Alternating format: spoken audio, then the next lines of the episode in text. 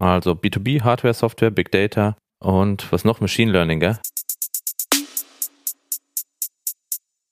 Hallo Jakob. Hallo Christian. Hi Bruno. Hallo. Wie ihr hört, haben wir heute einen Gast äh, bei KPKP, dem Podcast für schlanke Produktentwicklung. Wir erzählen euch äh, Tipps, Methoden, Tricks, wie ihr ganz einfach, einfach äh, ein Produkt entwickeln könnt. Und heute haben wir eine ganz besondere Sendung, denn wir haben einen Gast zu Besuch, Bruno Schliersmeier von Essentim, einem Biotech-Startup aus München. Cool. Mit ein paar Specials sozusagen im Produkt, Bruno, denn ich habe gerade noch mal die Keywords gesammelt, über die wir heute sprechen werden, denn du hast ein mit deinen Mitgründern ein B2B Startup mit Hardware, Software, Big Data, Machine Learning, quasi alles angesiedelt im IoT Bereich, Internet of Things. Es fehlen nur die Blockchain und Artificial Intelligence und wir hätten das Bullshit Bingo heute vollständig gemacht. Genau, Bruno, wie stellt ihr euch das vor ohne Blockchain überhaupt? Funding zu bekommen. Nein, also äh, schön, dass du da bist. Sag doch bitte, bitte einfach mal kurz zwei, drei Worte, wer, wer du bist und was genau dieses Unternehmen denn so im Grundzügen ist, bevor wir dann in die Details gehen. Ähm, ja, ich bin Bruno Schliersmeier und äh, Mitgründer der Essentim GmbH und wir sind im IoT-Bereich, äh, im Biotech-Bereich äh, tätig und entwickeln Sensoren für die Überwachung von Prozessen, um die im Biolabor stattfinden. Ah, okay. Und die, unsere erste Frage, die wir immer Gästen stellen, ist, welches Problem löst ihr eigentlich mit eurem Produkt? Ähm, wir lösen das Problem, dass im, äh, bei der Verarbeitung oder Bearbeitung von Zellen im, oder bei der Durchführung von Versuchen ähm, oft nicht transparent ist, was mit der Probe überhaupt passiert, mit der Zelle. Und man kann eben nur die Rahmenbedingungen beeinflussen, wie Temperatur, Luftfeuchtigkeit, äh, was für Nährmedien gebe ich rein. Und das ist aber ein, äh, ein Prozess, den führt man durch und in der Retrospektive hat man kaum noch Möglichkeiten zu sehen, was ist eigentlich genau passiert. Ich dokumentiere zwar, was, äh, was habe ich damit gemacht? Also mit dieser Probe. Also. Mit dieser Probe, genau. Moment, Moment, Moment. Ich muss noch mal kurz das runterbrechen für Leute wie mich, die äh, unter Biotech du, noch nie irgendwie groß was zu tun hatten. Hast du noch nie Menschen, ge Menschen geklont, Christian? ähm, bisher glücklicherweise noch nicht. Also noch, ich, ich versuche es nochmal zu sagen und du sagst mir, ob ich es richtig verstanden habe. Ich stelle mir vor, Menschen in Laborkitteln arbeiten mit Petrischalen oder Proben, die irgendwo drin sind, also irgendwelche, ne? Ganz genau. So. Und wenn ich es richtig verstanden habe, sagst du, da geht es darum, dass diese Proben natürlich, die, die lässt man irgendwie zwei Tage irgendwo stehen und schaut dann, was ist passiert und dass natürlich irgendwie Luftfeuchtigkeit und Temperatur und sowas einen Einfluss auf diese Proben haben müssen. Habe ich das richtig, richtig verstanden? Das ist richtig. Also um einen Versuch mit Zellkulturen durchzuführen, muss man die erstmal vermehren, dass man eine gewisse Anzahl hat. Und mit diesen Zellkulturen kann man dann zum Beispiel Tests machen, äh, ob sie gegen gewisse Toxine, also äh, ähm, ob sie darauf reagieren oder nicht. Und äh, um diese Zellkulturen zu züchten, äh, das ist jetzt der, der ein klassischer Vorgang, der dort gemacht wird, muss man ideale Bedingungen äh, herstellen, dass sich die Zellen vermehren können, um eine gewisse Ausbeute zu bekommen. Und äh, dieser Prozess, der muss äh, ideal sein, um eine möglichst hohe Ausbeute zu haben, um den Prozess gut äh, zu durchzuführen. Das heißt, das Problem ist, dass Leute, also ihr löst das Problem, dass Menschen Schwierigkeiten haben, die idealen Bedingungen herzustellen und auch so zu lassen. Ist das genau, das okay. zu kontrollieren. Okay. Waren die idealen Bedingungen da oder wie kann ich die Bedingungen verbessern, um den, um die Ausbeute zu erhöhen oder den Prozess zu verbessern? Wie machen Sie es denn bisher im Labor? Ähm, bisher ähm, wird sehr viel versucht und es gibt auch eine Überwachung der äh, Geräte, in denen die äh, Probe ist. Aber ich muss mir aus den Daten, die auf den Geräten erfasst werden, ähm, wenn ich das machen möchte, muss ich mir alle Daten zusammensuchen und manuell auswerten, in ein Format bringen und äh, alles von Hand ähm, zusammenführen und versuchen daraus Erkenntnisse zu ziehen, was ich verbessern kann. Und wie seid ihr oder du oder deine Mitgründer auf dieses Problem stoßen? Äh, zwei meiner Mitgründer äh, waren an der TU München und haben dort in einem Projekt versucht, einen Wärmeschrank oder Inkubator zu verbessern, dass wenn ich die Tür aufmache, das Klima nicht mhm. äh, zusammenbricht, beziehungsweise man schneller wieder das ideale Klima ähm, herstellen kann. Und die Erkenntnis daraus war, dass die eigentlich schon ziemlich gut sind und man nicht mehr äh, also sehr viel Energie investieren müsste, um das nochmal zu verbessern, die letzten zehn Prozent. Und die Idee war dann, dass man eigentlich nicht die Geräte optimieren muss, sondern ein besseres Verständnis dafür äh, bekommen muss, was mit der Probe eigentlich passiert. Weil sie ist nicht eine Woche im Inkubator, sondern sie wird rausgenommen, nochmal äh, einen Arbeitsschritt damit gemacht, Nährmedium nachgefüllt ähm, oder unter Mikroskop kontrolliert. Und dort können eben auch die Fehler äh, passieren. Und unsere Idee war es jetzt, äh, diese Probe zu monitoren und auf dem ganzen Weg zu begleiten. Okay. Also eine lückenlose Überwachung. Richtig. Ein Überwachungsprodukt. Ein Zellenüberwachungsgerät. das heißt, die Zielgruppe sind Labore. Richtig. Erstmal groß, groß gefasst.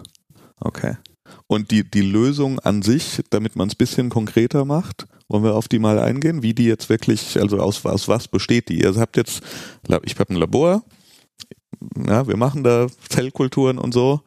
Und ich, ich höre jetzt von Essentim, dass äh, ihr mir diesen ganzen Pro Prozess schöner und äh, kontrollierbarer macht.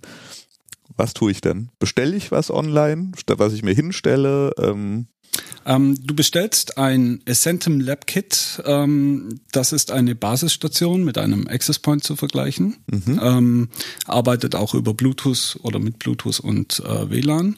Und dazu bekommt man Sensoren, wir nennen sie Scopes, die man an das Probengefäß dranheften kann. Also an die Petrischale. An die Petrischale. Geklebt, geklippt, geheftet, äh, ähm, getackert. Da haben wir was ganz Spezielles. Äh, da äh, arbeiten wir mit Gecko-Folie ähm, die über einen elektrostatischen Effekt sich an die, äh, an die Schale dranheftet.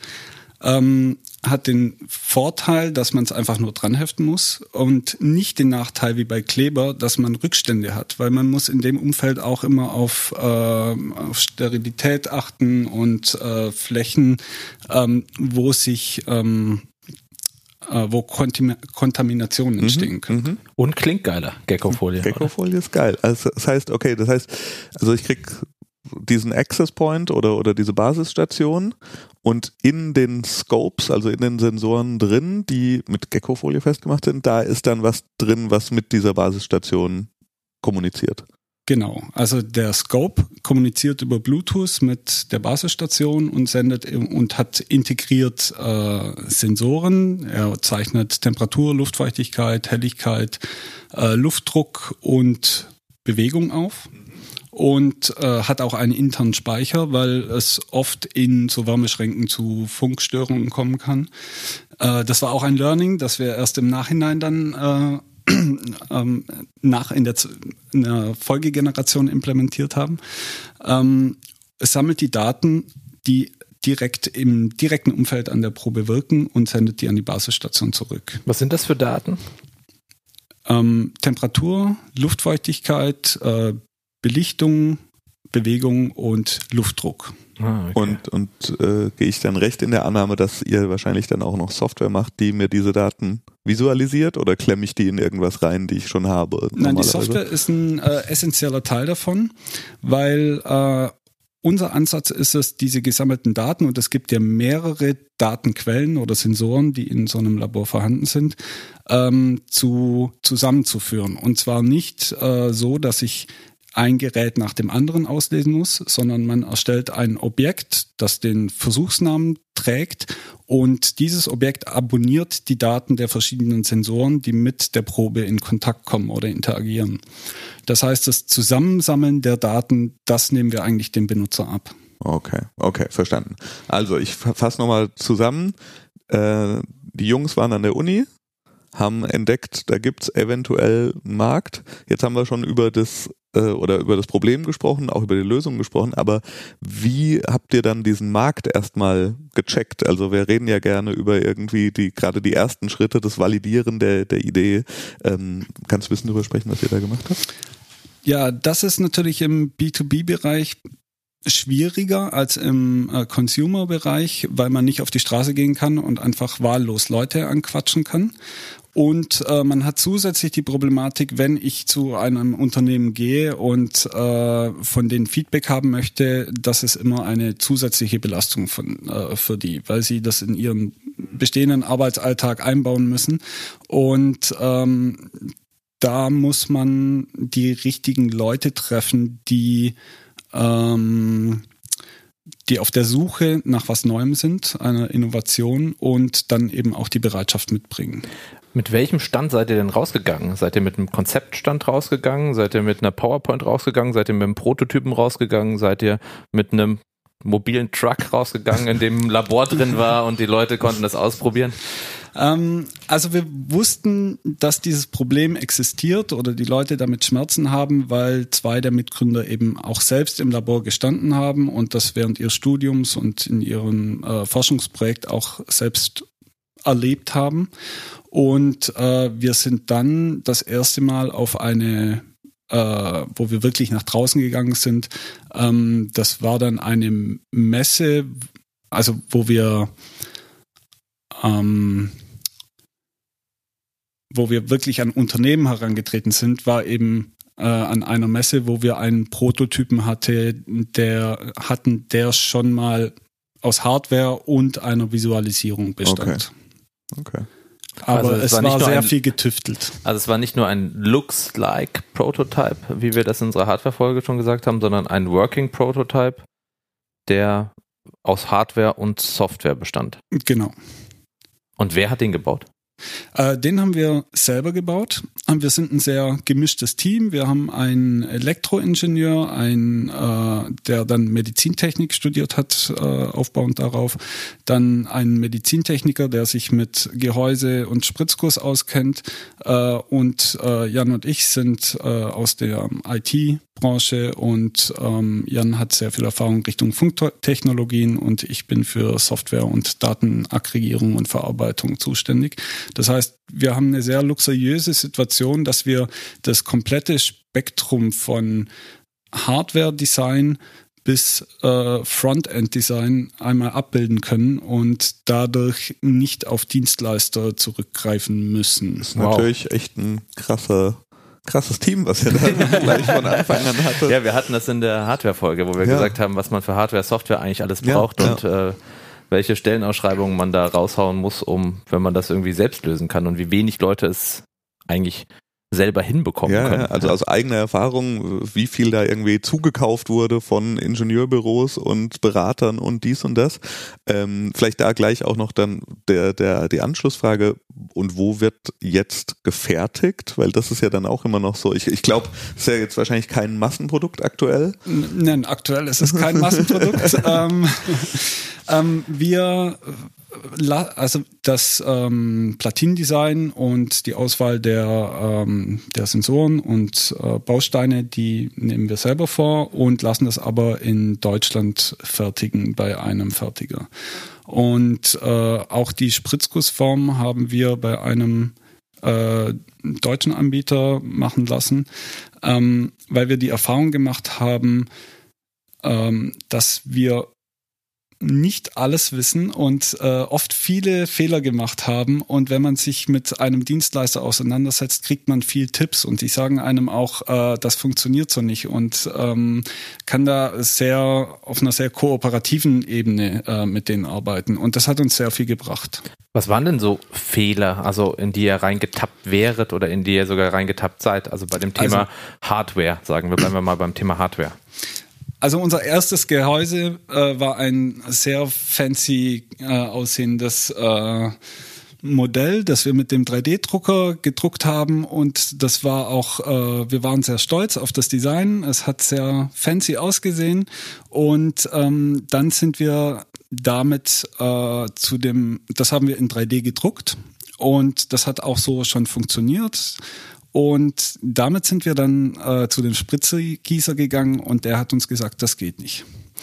Ähm, hat er gelacht dabei oder hat er einfach nur gesagt, das geht nicht? ich war leider persönlich nicht dabei, aber ähm, ähm, ja, er hat uns dann eben äh, die Grenzen des Spritzgusses und die Problematiken nochmal äh, erläutert von Wandstärken, Einfallstellen und äh, Sachen, in denen man in diesem Design in dieser Designphase überhaupt nicht dran denkt. Und äh, wir mussten dann das komplette Gehäusedesign nochmal umstellen. Und es war sehr schmerzhaft, weil wir äh, auch Teile aufgeben mussten. Das war ein transparentes Stück, das wir drin hatten, äh, wo wir dann nochmal eine extra Form gebraucht hätten. Ähm, oder die Schnittstelle, äh, die hatten wir erst ähm, an der äh, als Querschnitt geplant und jetzt brauchen wir einen Längsschnitt, weil wir sonst die Form nicht richtig äh, aus ähm, die Spritzgussteile nicht äh, gut aus der Form ausstoßen können oder auspressen können. Und ähm, ja, das war ein Learning, ähm, dass man sich da frühzeitig mit Dienstleistern auch auseinandersetzen sollte, ob das so überhaupt möglich ist. Also das heißt, wenn ich mir in 3D irgendein Hardware-Produkt ausdrucke, dann ähm, sollte ich mir eigentlich gewiss sein, dass es wahrscheinlich noch nicht die finale Version ist, sondern nochmal äh, wahrscheinlich durch die Mangel genommen wird, sozusagen. Also vom, vom vielleicht vom Produzenten, Dienstleister. Ja, du musst ja, um da kurz vielleicht einzusteigen, du, du, du machst ja dann, das nennt sich Design for Manufacturing. Also du kannst erstmal im 3D-Drucker alles machen, was du findest, was cool aussieht. Was du dann aber machen musst, ist die Komponenten, die da rein sollen, und die Tatsache, dass es in großer Stückzahl maschinell hergestellt werden soll, musst du irgendwie zusammenbringen. Ja?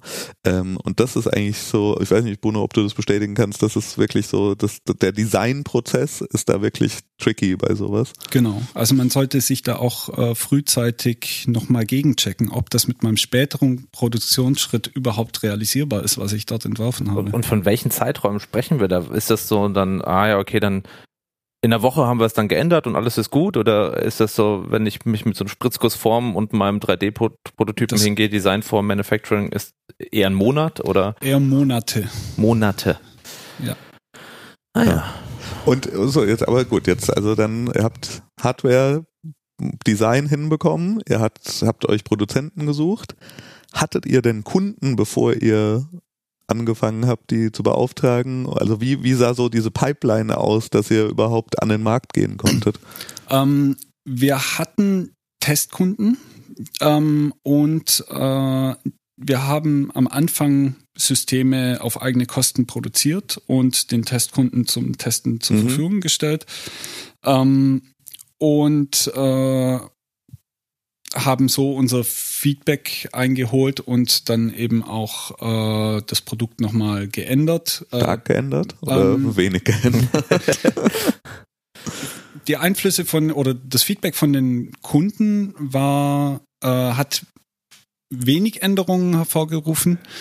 Ähm, wir haben dann nochmal äh, das Bluetooth-Modul getauscht, weil die Empfangssignalstärke nicht gut genug war. Und äh, aber designtechnisch vom Gehäuse her ähm, war es eigentlich eher produktionsbedingt. Okay, und bei der Software, die müsst ihr dann auch schon den Testkunden gegeben haben. Mhm. Da ist ja auch gerade, sag ich mal, der Hebel noch größer, irgendwie UX zu verbessern oder sowas. Gab es da Feedback von den Testkunden, was euch geholfen hat? Ähm, da gab es auch viel Feedback. Ähm, Allerdings im B2B-Bereich geht es da nicht um Pixel oder ähm, hier ähm, ist der Klick zu kompliziert. Da sind die Anforderungen ein bisschen anders.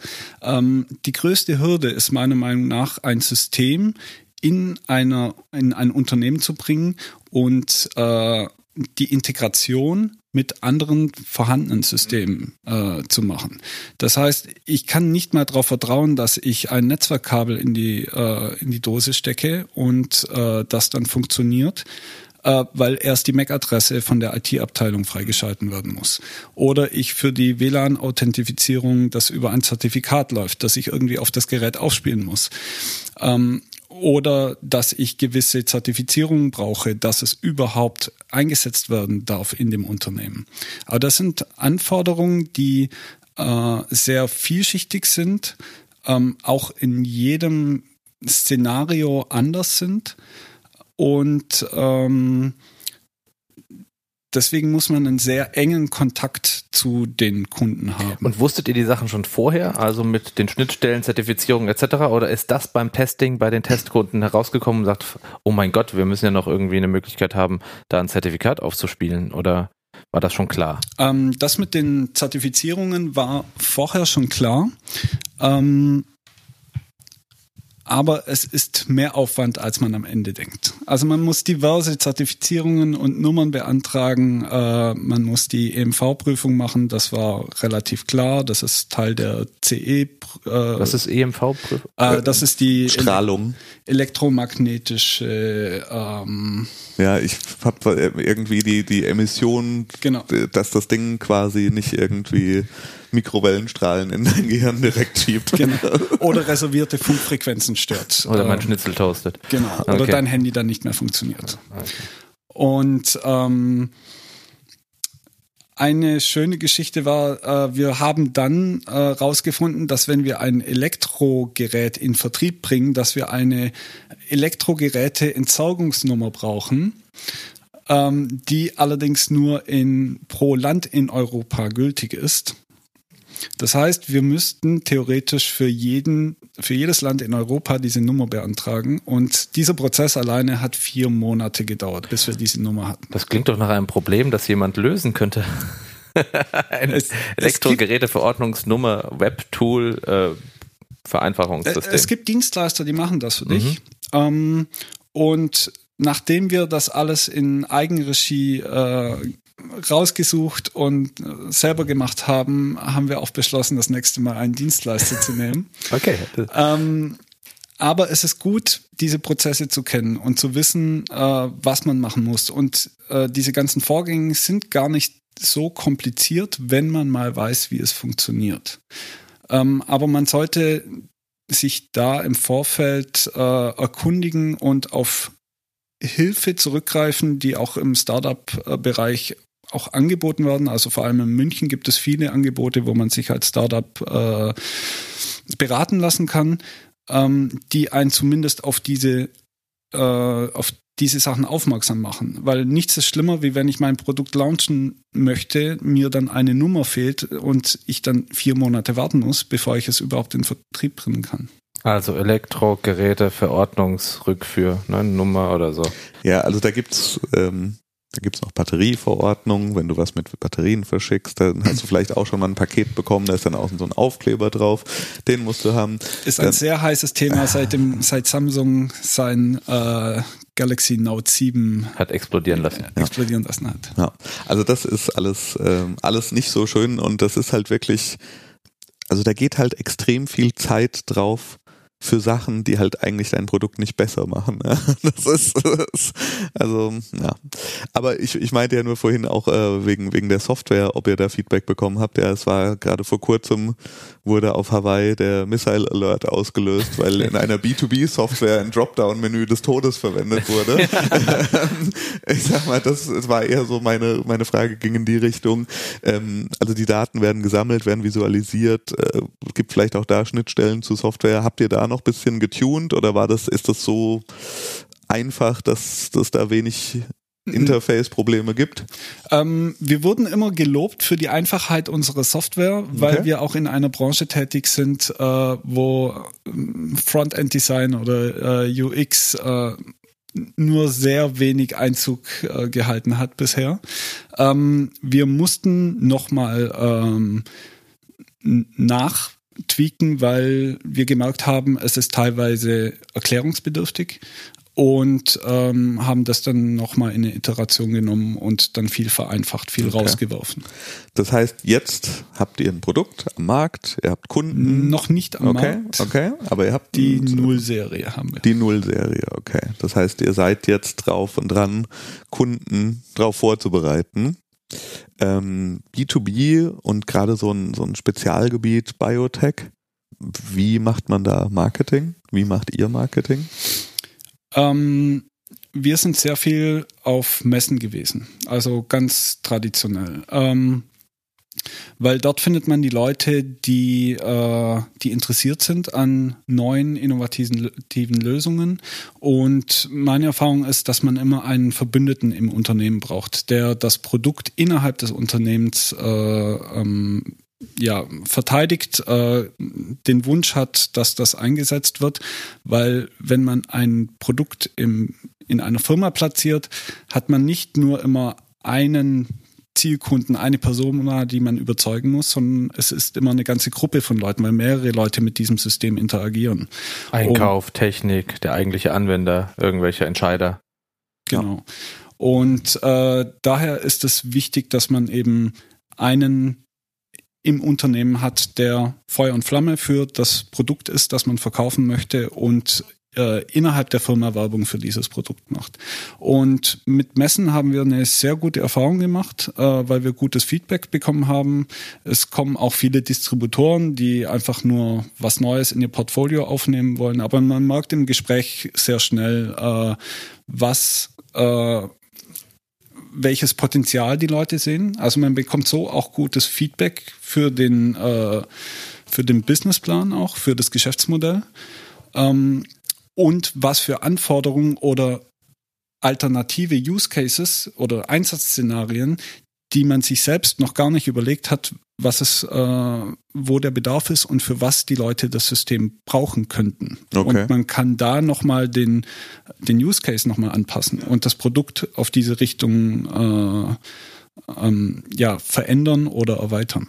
Das heißt, Messen sowohl als Vertriebsweg, als Marketing-Tool, als Feedback-Kanal, als also für euch in echt in, in dem Bereich ein echt wichtiges. Genau, weil das eben sehr branchenspezifisch ist und ein Hardware-Produkt, wo man auch anfassen muss, wenn man es verstehen möchte. Oder und da bieten sich Messen sehr gut an. Also wenn man in einer Nischenbranche oder in einer kleinen Branche ist, dann bietet sich das an, weil auf Messen konzentriert sich das auch. Was, was ist für euch der der größte Wettbewerb? Ist der größte Wettbewerb, dass die Leute nichts tun oder gibt es andere Unternehmen, die ähnliche Dinge machen? Ähm, der größte Wettbewerb ist ja einmal das Nichtstun. Es gibt schon, äh, also die Ge Laborgeräte selbst werden schon überwacht mit Sensorik und müssen auch qualifiziert werden. Und es gibt auch in gewissen Prozessen gesetzliche Bestimmungen, dass die Labore in der Pflicht sind, das zu machen.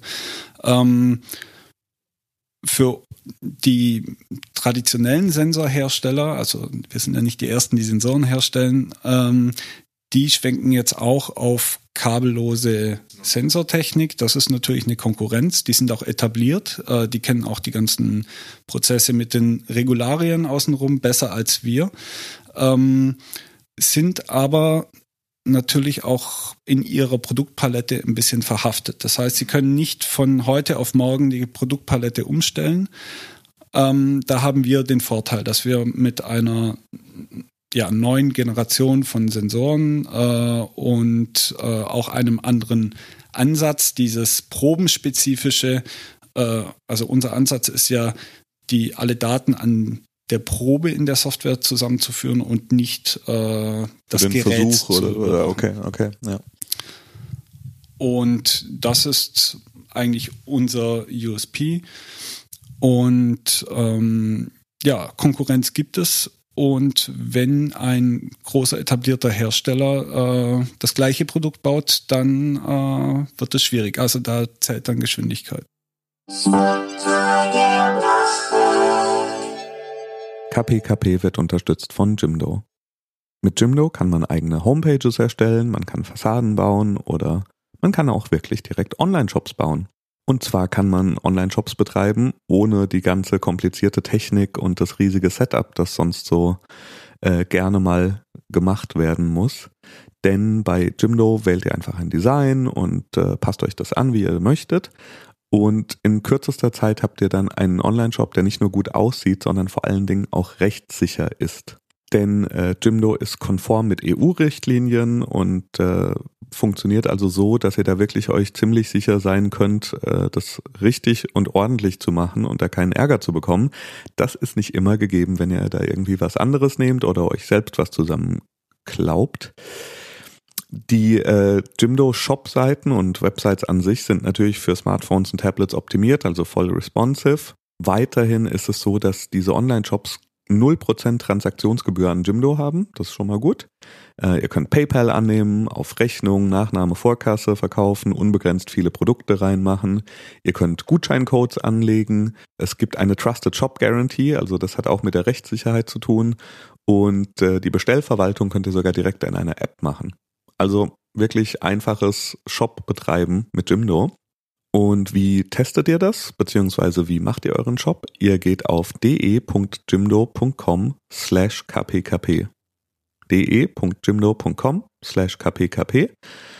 Dort könnt ihr erstmal mit Free starten, wenn ihr möchtet. Jimdo Free kostet gar nichts. Und wenn ihr upgradet, dann bekommt ihr 20% Rabatt auf das erste Jahr mit äh, Jimdo Pro oder Jimdo Business, wenn ihr den Code KPKP2018 verwendet. Das sind dann sowas wie vier Euro im Monat. Ähm, das ist wirklich günstig für ein professionelles Web-Backend-System sozusagen. Also probiert's aus. Kpkp 2018 auf de.jimdo.com slash kpkp. Wir danken recht herzlich für die Unterstützung. Das heißt, ihr habt Null-Serie, das heißt, die ersten Kunden kommen jetzt eventuell, ähm, setzen euer System ein. Was ist denn eure Vision? Also wohin soll denn die Reise gehen? Ähm, die Reise soll eigentlich in die Nutzung der gesammelten Daten gehen. Und dann kommen wir auch in äh, diesen Big Data-Bereich. Äh, bei der Erfassung der Daten achten wir immer darauf, dass wir äh, sie vergleichbar haben. Dass wir verschiedene Versuche äh, so markieren, dass wir nachher in dem Datenpool eine Vergleichbarkeit herstellen können und so qualitativ aussagen können, ob ein Versuch gut war oder nicht. Und ähm, das ist ähm, schlussendlich die, ähm, der Mehrwert für das Unternehmen, dass ich durch das Mitführen des Sensors äh, und die Wiederholung des gleichen Versuchs mehrere Male ähm, eine Aussage treffen kann, ist dieser Versuch effizient oder nicht? Äh, wo habe ich Optimierungsmöglichkeiten? Welche Parameter sind kritisch und gefährden den Erfolg meines Versuchs? Und das ist die, äh, da sehen wir den großen Mehrwert für das Unternehmen. Mhm. Christian. Ja. Sollen wir noch über die Lösung und das Produkt äh, sprechen oder sollen wir mal eine eben tiefer bohren mal auf die Probleme und Schwierigkeiten eingehen. Ähm, ja, lass das doch mal machen. Wir haben ja ein bisschen drüber geredet. Also, äh, ich sag mal, wo, wo wurde es hakelig? Es wurde hakelig, als ihr gemerkt habt, oh shit, äh, so können wir die, die Hardware nicht designen. Es wurde hakelig, als ihr gemerkt habt, oh shit, wir müssen Wochen und Monate unseres Lebens auf EU und sonstige Verordnungen verbraten. Ähm, was, und Haare. Was, was waren sonst so die, die Make-or-Break-Momente in, in eurer bisherigen Geschichte? Ähm, äh, einmal die, äh, die Akkugeschichte mit Samsung äh, Galaxy Note 7 war es, glaube ich. Ähm, man darf nur noch zwei Akkus äh, in einem Paket verschicken. Das heißt, wir waren drauf und dran, äh, unsere Verpackung über den Haufen zu werfen, weil wir äh, als in unserem Standard-Kit äh, fünf Sensoren mit fünf Akkus äh, hatten. Das heißt, wir waren da am überlegen, ob wir das ändern, dass wir die immer nur in Zweierpaketen verschicken und dann zwei Pakete daraus machen. Wie, wie seid ihr im Team mit solchen Stresssituationen klargekommen? Gab es da Gab es da Momente, wo es auch da ein bisschen zu Spannungen kam? Ah, Spannungen nicht. Wir stehen da ganz dicht beieinander okay. und wir haben die Aufgaben auch verteilt und können uns auf die anderen verlassen, dass die das gewissenhaft und mit voller Energie äh, machen. Wir vertrauen uns da gegenseitig und ähm, von dem her kommt es da nicht zu internen Spannungen, sondern ihr, äh, ihr gegen die Welt habt ihr? gegen die sehr Welt, gut, sehr gut. Gegen DHL, UPS und FedEx. Äh, und es ist tatsächlich so, dass man einen Verpackungsbeauftragten im Unternehmen braucht oder einen äh, externen Dienstleister äh, beauftragen muss, der die Verpackung abnimmt, unterschreibt, äh, dass das alles sicherheitskonform ist und erst dann nimmt der Lieferant oder der Zusteller das Paket entgegen und verschickt es. Ich sehe schon im Warenkorb den Datenschutzbeauftragten, den Verpackungsbeauftragten, was gibt's Ja, also man- den Gleichstellungsbeauftragten. Ja, also wir, wir wollen ja kein Demotivations-Podcast werden, aber wie wir es auch schon in der Hardware-Folge, äh, die wir vor ein paar Folgen gemacht haben, gesagt hatten, das ist echt teilweise die Hölle. Ähm, das, was Bruno sagt, kann ich auch nur bestätigen.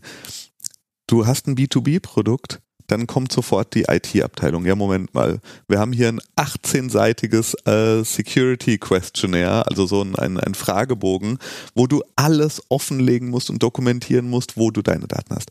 Dann kommt halt der nächste, der sagt, ja, aber diese, diese Geschichten, die können nicht in unsere Schränke, weil wir haben einen Contract mit jemand anders, der diese Schränke wartet. Also ich das ist jetzt weiß nicht, ob das so ist, aber sowas kann ich mir da vorstellen. Also dass da heißt, Moment, das geht aber nicht, da müssen wir einen Spezialvertrag machen. Also B2B hat oft, ähm, wenn man ein, ein Unternehmen B2B macht, man hat extrem hohe Umsatzchancen, aber man hat extrem lange Zyklen, um da halt auch mal hinzukommen. Also in ein Unternehmen rein zu verkaufen, dauert natürlich deutlich länger, als wenn ich irgendwie ähm, mit Jimdo mir einen Webshop zusammenklicke und da selbstgemachte Sachen verschicke. Ja. Aber dafür ist das Marketing, muss man nur auf Messen gehen. da scheint es wiederum ein Tick einfacher zu sein. Da ist einfach. Es ist einfacher. Ähm, es gibt ja auch viele Distributoren, ähm, die auch daran interessiert sind, innovative Produkte im Portfolio zu haben, einfach um für sich selbst zu werben, die dann diesen Vertriebsjob übernehmen. Da muss man dann natürlich auch einen Teil äh, oder eine Provision abgeben. Das heißt, man muss die Kosten auch höher ansetzen. Ähm, aber es hilft einem sehr viel, weil man kein eigenes Vertriebsteam, die äh, an den Telefonen sitzen, aufbauen muss. Aber, aber Distribution, das heißt, ähm, Labore gibt's ja auf der ganzen Welt. Mhm. Ähm, wie habt ihr euch das vorgestellt? Wollt ihr jetzt in Deutschland starten oder in Europa starten oder in einem Wurf überall? Ähm, wir haben geplant, äh, in Deutschland zu starten, um alles, um die unter oder die ersten Kunden noch im Zugriff zu haben, um auch äh, Learnings zu ähm, zu machen. Ähm, aber es hat sich dann ergeben, dass hauptsächlich äh, Distributoren aus dem Ausland sehr interessiert waren und ähm, uns da auch unterstützen bei der Handbucherstellung oder ähm, ja, Suchen von den richtigen Testkunden, die für uns evaluieren, wie sind denn die Märkte in den jeweiligen Ländern und deswegen arbeiten wir schon, sind wir in Kontakt mit drei ausländischen Distributoren. Ah, okay. Und wenn wir nochmal zum Team ähm, nochmal ein, zwei Fragen, also zum Aufbau eurer Firma. Ihr seid ja zu viert. Ähm, wie entscheidet ihr in Pattsituationen? Gab es das schon mal, dass zwei der Meinung waren, wir, wir gehen nach in die Richtung und zwei in die andere? Und was habt ihr dann gemacht? Münze geworfen? Oder habt ihr irgendwie da Regelungen in eurem Gesellschaftervertrag? Wie seid ihr aufgebaut? Also mal so zum Setup eurer, eurer Unternehmung. Was, wie ist die eigentlich aufgebaut? Ähm, also wir sind vier Gesellschafter, äh, fünf Gesellschafter. Wir haben noch einen äh, Mentor im Boot. Das kann ich auch nur jedem empfehlen. Ähm, wir hatten an der an, am Anfang äh, haben wir mit einem äh, mit einer Exist-Förderung gestartet, das uns äh, sehr viel gebracht hat. Ähm, Ziel von der Exist-Förderung ist es, einen ähm, fertigen Businessplan zu haben und ein Produkt, eine Produktidee, die funktioniert, dass man Investoren-ready ist. Das ist so das Ziel von Exist. Und die stellen auch sehr viele äh, Mentoren äh, zur Verfügung oder Workshops, wo man zu gewissen Themen dann nochmal Input bekommt oder auch Fragen stellen kann. Das ist sehr hilfreich und sollte man auf jeden Fall äh, in Anspruch nehmen, weil man äh, die Leute können können einem nicht unbedingt zum eigenen Produkt etwas sagen, aber genau diese Probleme, auf die man dann zukommt, äh, die haben die schon mal durchlebt und können einen zumindest mal darauf vorbereiten, dass es hier noch was zu tun gibt. Weil das Schlimmste ist, wenn man unvorbereitet in, in, auf so eine Hürde trifft und äh, dann reagieren muss und sich der Rest des Plans äh, dann verzögert oder über den Haufen geworfen wird. Ähm, zur Entscheidungsfindung innerhalb des Unternehmens. Ähm, bisher hatten wir noch keine Pattsituation. Ähm, Es ist da, jeder hat so seinen Verantwortlichkeitsbereich, auch weil wir so unterschiedlich aufgestellt sind, ähm, hat jeder für den Hut für seinen Bereich auf und äh, wir setzen uns schon zusammen. In einer Pattsituation würden wir was wahrscheinlich sehr lange ausdiskutieren und äh, gucken, dass wir irgendwie eine Lösung finden. Aber in der Struktur, wir haben ja Anfang letzten Jahres eine GmbH gegründet, gibt es zwei, Gesell äh, zwei Geschäftsführer. Ähm, und rein rechtlich gesehen würden sie dann im Endeffekt entscheiden. Hast du zum Einstieg das schon gesagt? Wie lange gibt es euch schon? Also die GmbH gibt seit Anfang 2017? Die GmbH haben wir Anfang 2017 gegründet ja. und wir haben angefangen mit dem Exist-Stipendium Anfang 2016. Das heißt, zwei, zwei Jahre. Jahre von ersten Gehversuchen bis Nullserie und jetzt. Genau, die ersten Gehversuche sind sogar schon davor entstanden, äh, von den zwei ursprünglichen äh, Ideengebern, ähm, die selbst schon ein bisschen experimentiert haben und eben aus dem äh, Medizintechnikbereich kommen dann aber schnell festgestellt haben, dass, sie, dass sie auf der Softwareseite noch Unterstützung brauchen und uns dann mit ins Boot geholt haben. Wenn man jetzt sich die zwei Jahre anschaut, ähm, könntest du jetzt sagen, was hättest du gern vorher gewusst, äh, was du unter Schmerzen jetzt lernen musstest in dieser Gründung eines Hard-Software-Startups? Also gibt es irgendetwas? Ich hätte gerne vorher gewusst, dass Implementierung, äh, Hardware, Design und Software äh, gefühlt 25 Prozent von allem ausmachen.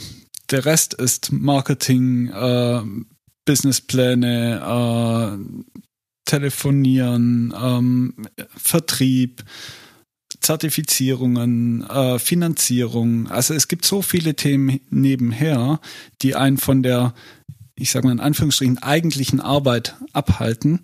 Ähm, das ist ein sehr langwieriger Prozess und auch äh, äh, es es zehrt manchmal an den Kräften, weil man sich nicht auf eine Sache konzentrieren kann, sondern ganz viele Spiele parallel äh, spielen muss. Ich glaube, ich, ich erkenne da ein Muster.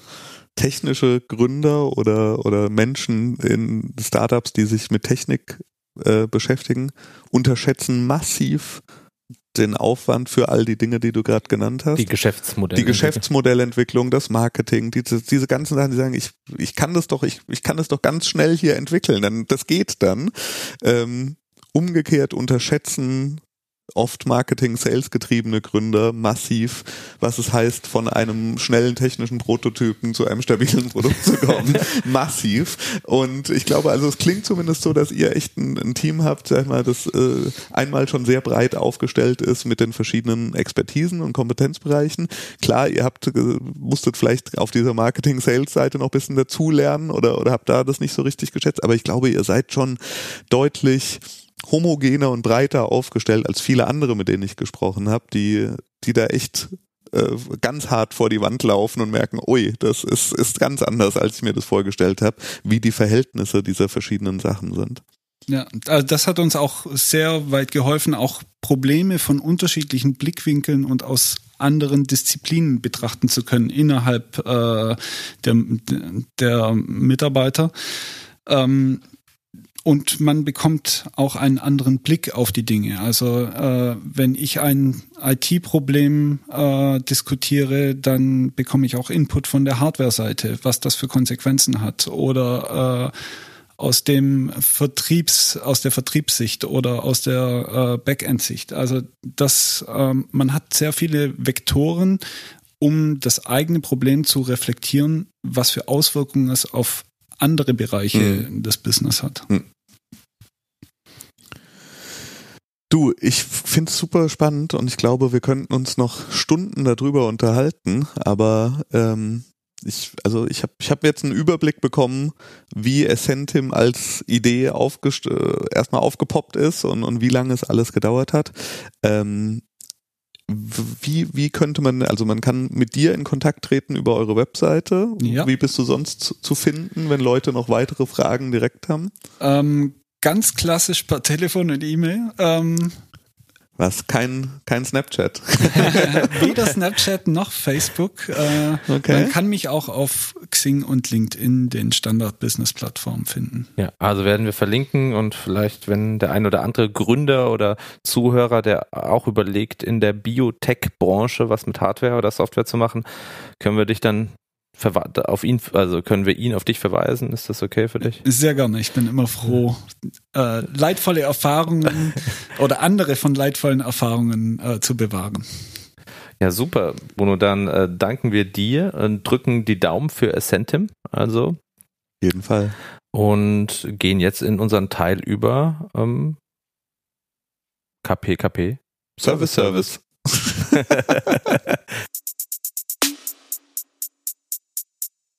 Weiter geht's mit dem KPKP Service Service. Diesmal sag nur ich's und wir es nicht zusammen. Äh, der KPKP Service Service ist einfach ein kleiner Tipp von uns, äh, irgendein Tool, irgendein Service, was wir entdeckt haben, gut finden, was wir euch empfehlen wollen. Äh, Jakob, hast du was mitgebracht? Ja, aber es ist fast mehr so ein bisschen, es ist sogar B2B, B2B C, ein Service Service Tool. Und zwar bin ich völlig fasziniert von What Three Words. Und zwar haben die das Problem gelöst der globalen Navigation. Sie sagen, dass Straßen mit Plätzen und Hausnummern oldschool sind. Und wenn du was bestellst mit deiner Drohne und es soll in den Garten geliefert werden, wie gibst du da die Adresse ein? Was haben die Jungs sich ausgedacht? Die haben den kompletten Erdball mit 28 Milliarden Feldern überspannt, dreimal drei Meter groß und jedes dieser Felder, dreimal drei Meter groß, hat eine eigene Adresse, aber nicht eine GPS-Koordinatenadresse, die wird äh, sozusagen, die unaussprechbar ist und unaus, unausleserlich ist sozusagen, sondern äh, die haben das übersetzt in Sprache. Das heißt, deswegen heißt das Startup auch so, what three words? Mit drei Wörtern lässt sich jede Koordinate beschreiben. Und ähm, mit diesen drei Wörtern kann man halt Leute in den Park lotsen, kann man Leute in die Wüste lotsen und sagen, da an diesem Wüstenfelsen, genau da bin ich, wo keine Adresse mehr weiterhilft. Und Daimler hat investiert mit zehn Prozent da rein und ich verfolge das ein bisschen, das Startup, ähm, und muss sagen, toller Dienst. Und warum ich es auch erwähne, ist, dass für diejenigen, die mit Ideen arbeiten und es irgendwie mit Lokalisierung und Adressen zu tun hat, schaut euch mal What Three Words an. Oder wenn ihr jemand seid, wenn ihr euch häufig mit Menschen trefft und ihr habt Verabredungsprobleme, dann könnte euch das auch helfen. What Three Words, verlinkt in den Sen Shownotes. Sensationell, ich hatte schon mal davon gehört. Ich glaube, wir sind in, gerade hier in Fraction Remind 2, aber ich bin mir nicht ganz sicher. Sensationell. Ähm, ich habe auch einen Service Service, der um Location geht, der aber ganz viel einfacher und pragmatischer ist ich hatte in letzter Zeit öfter das Problem, dass ich relativ kurzfristig verreisen musste, geschäftlich, beruflich in Städte. Und ähm, Hotels lange suchen finde ich immer schwierig. Und ist irgendwie Booking.com und sowas fühlt sich immer an, als ob man einem Scam äh, aufliegt. Und äh, deshalb empfehle ich Hotel Tonight. Hotel Tonight ist eine App, die relativ genau das macht. Du öffnest sie und gerade wenn du jetzt schon in der Stadt bist, zeigt sie dir an, heute Abend haben folgende Hotels äh, schön aufbereitet und kategorisiert noch zimmerfrei. Die haben oft so ein bisschen was Designer, bisschen was Günstiges und so. Und mit zwei, drei Tabs hat man ein Zimmer. Und das ist super. Das hatte ich mhm. auch schon mal das Problem, wo ich mich, als ich unterwegs war und dachte, ach, ich bleib noch eine Nacht und jetzt ja. irgendwie Hotelzimmer suchen auf dem Smartphone auf einer ja, nicht optimierten ja. Seite. Ähm, da steht man kurz vorm Nervenkollaps und danke. Sehr, sehr schön. Dann kommen wir jetzt zur letzten Kategorie unseres Podcasts, die traditionell angekündigt wird mit den Worten.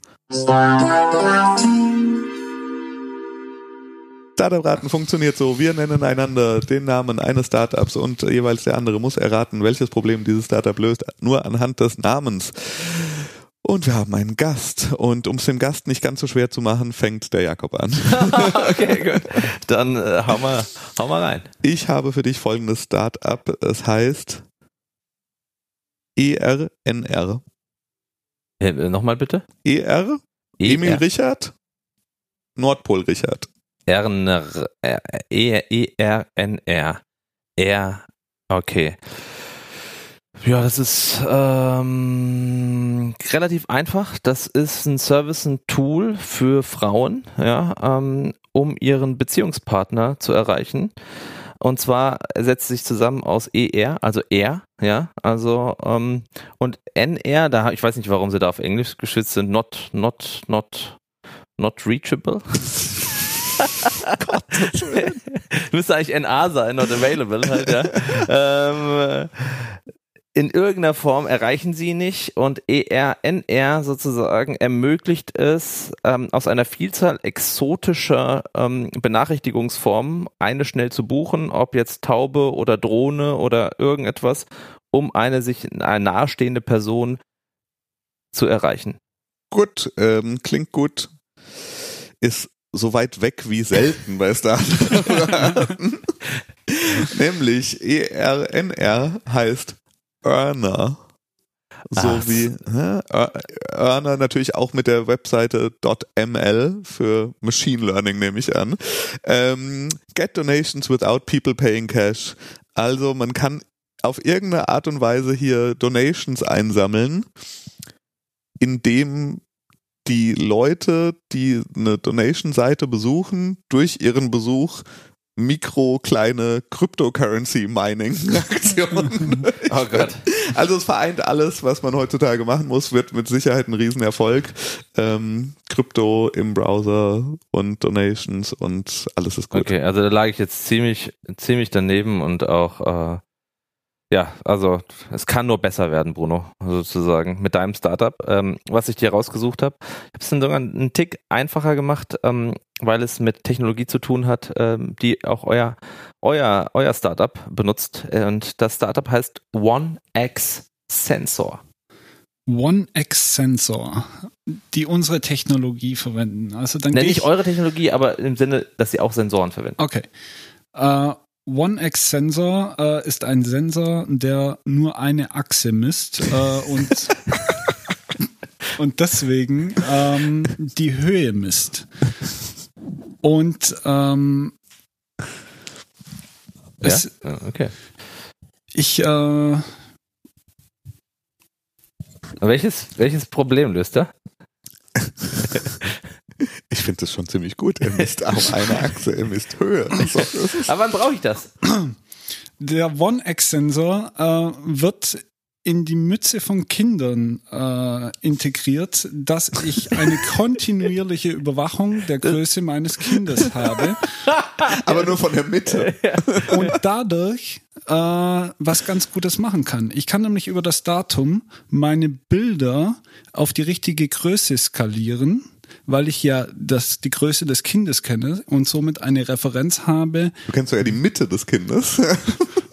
wie groß die Objekte im Kontext des Kindes sind. Um Oh, Gottes Willen. Ja. Ja, finde ich gut. Man merkt, dass du was mit Daten auch machst, ja? beruflich.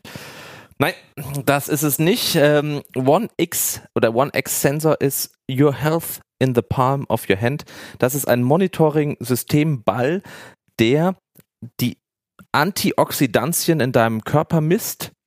Und du hältst diesen Ball in der Hand, der sieht so aus. Und dann zeigt er dir an, ähm, wie hoch dein Antioxidantien-Level äh, im Körper ist. Und das ist dann irgendwie, wenn es hoch oder niedrig ist, irgendwie scheint es dann gut oder schlecht zu sein und du bist gesund oder tot. Ähm, das macht das One X Sensor Produkt. Also ich finde den Kindersensor besser. Ja. Ich finde, dieses, dass man das da dann meldet, dein Kind ist schon wieder gewachsen Ja. und ähm, Ist Zeit für neue Unterwäsche. und vor allem für die, für die, für die, für die Verwandten. Ach, bist du wieder groß geworden. Und dann kann das Kind sagen, ja genau, 13,2 Zentimeter, seitdem wir es das letzte Mal gesehen haben. Das wäre doch schön. Gut, vielen Dank, Bruno. Also, ja, vielleicht will das jemand entwickeln. Ähm, Wir hätten auch die Technologie dazu. Also falls Bedarf ist, äh, wir kümmern uns darum. Sehr schön. Christian, ich habe auch für dich etwas. Ja. Und, und zwar, das X verfolgt uns heute. SpinX. SpinX. Mhm. Okay, SpinX ist ein Startup, das das Problem löst, dass Spinning die bescheuertste Sportart ist, die in Fitnessstudios angeboten wird. Und die deshalb Spinning, also das ist doch das, wo man einfach auf so, auf so Rennrad-Attrappen ganz schnell in der Gruppe irgendwie auch sich, so, ich habe immer das Gefühl, da wird auch viel geschrien und das ist sehr laut und hektisch und sowas. Und für Leute, die, denen das jetzt wirklich zu doof geworden ist, ist SpinX die Virtual Reality Variante davon, die Okay. das zu Hause simuliert, dass du dich zu Hause mit diesem Ding hinsetzt, dir diesen Helm aufsetzt und dann du quasi, weil dir es doch dort zu peinlich ist, äh, virtuell von diesem Trainer angeschrien wirst und äh, dann auf deinem Fahrrad hin und her hoppelst. Das klingt auch gut. Fast. SpinX, turn any toilet into a self-cleaning robot. World's first toilet cleaning robot ist SpinX und ähm, ja, das heißt wahrscheinlich muss man nicht mehr selber die Toilette putzen, sondern man setzt den, haben die wahrscheinlich haben die einen Roomba gehackt und ihn auf die Toilette gesetzt und jetzt läuft die Bürste nach unten und macht die Toilette Gottes Willen. sauber. Ich glaube, da muss man Videos zu sehen. Wir verlinken diese Videos, weil ich kann mir nur Spektakuläres vorstellen. Gut. Also, das war's äh, mit KP KP 016. Mit Bruno. Vielen Dank nochmal. Ja, vielen Dank für die Bruno Einladung. Schiersmeier, Essentim, Essentim, findet. Biotech, Startup, Machine Learning, Big Data, IoT. Wir hören uns am 1. März wieder. Bis dahin. Tschüss. Tschüss. Tschüss.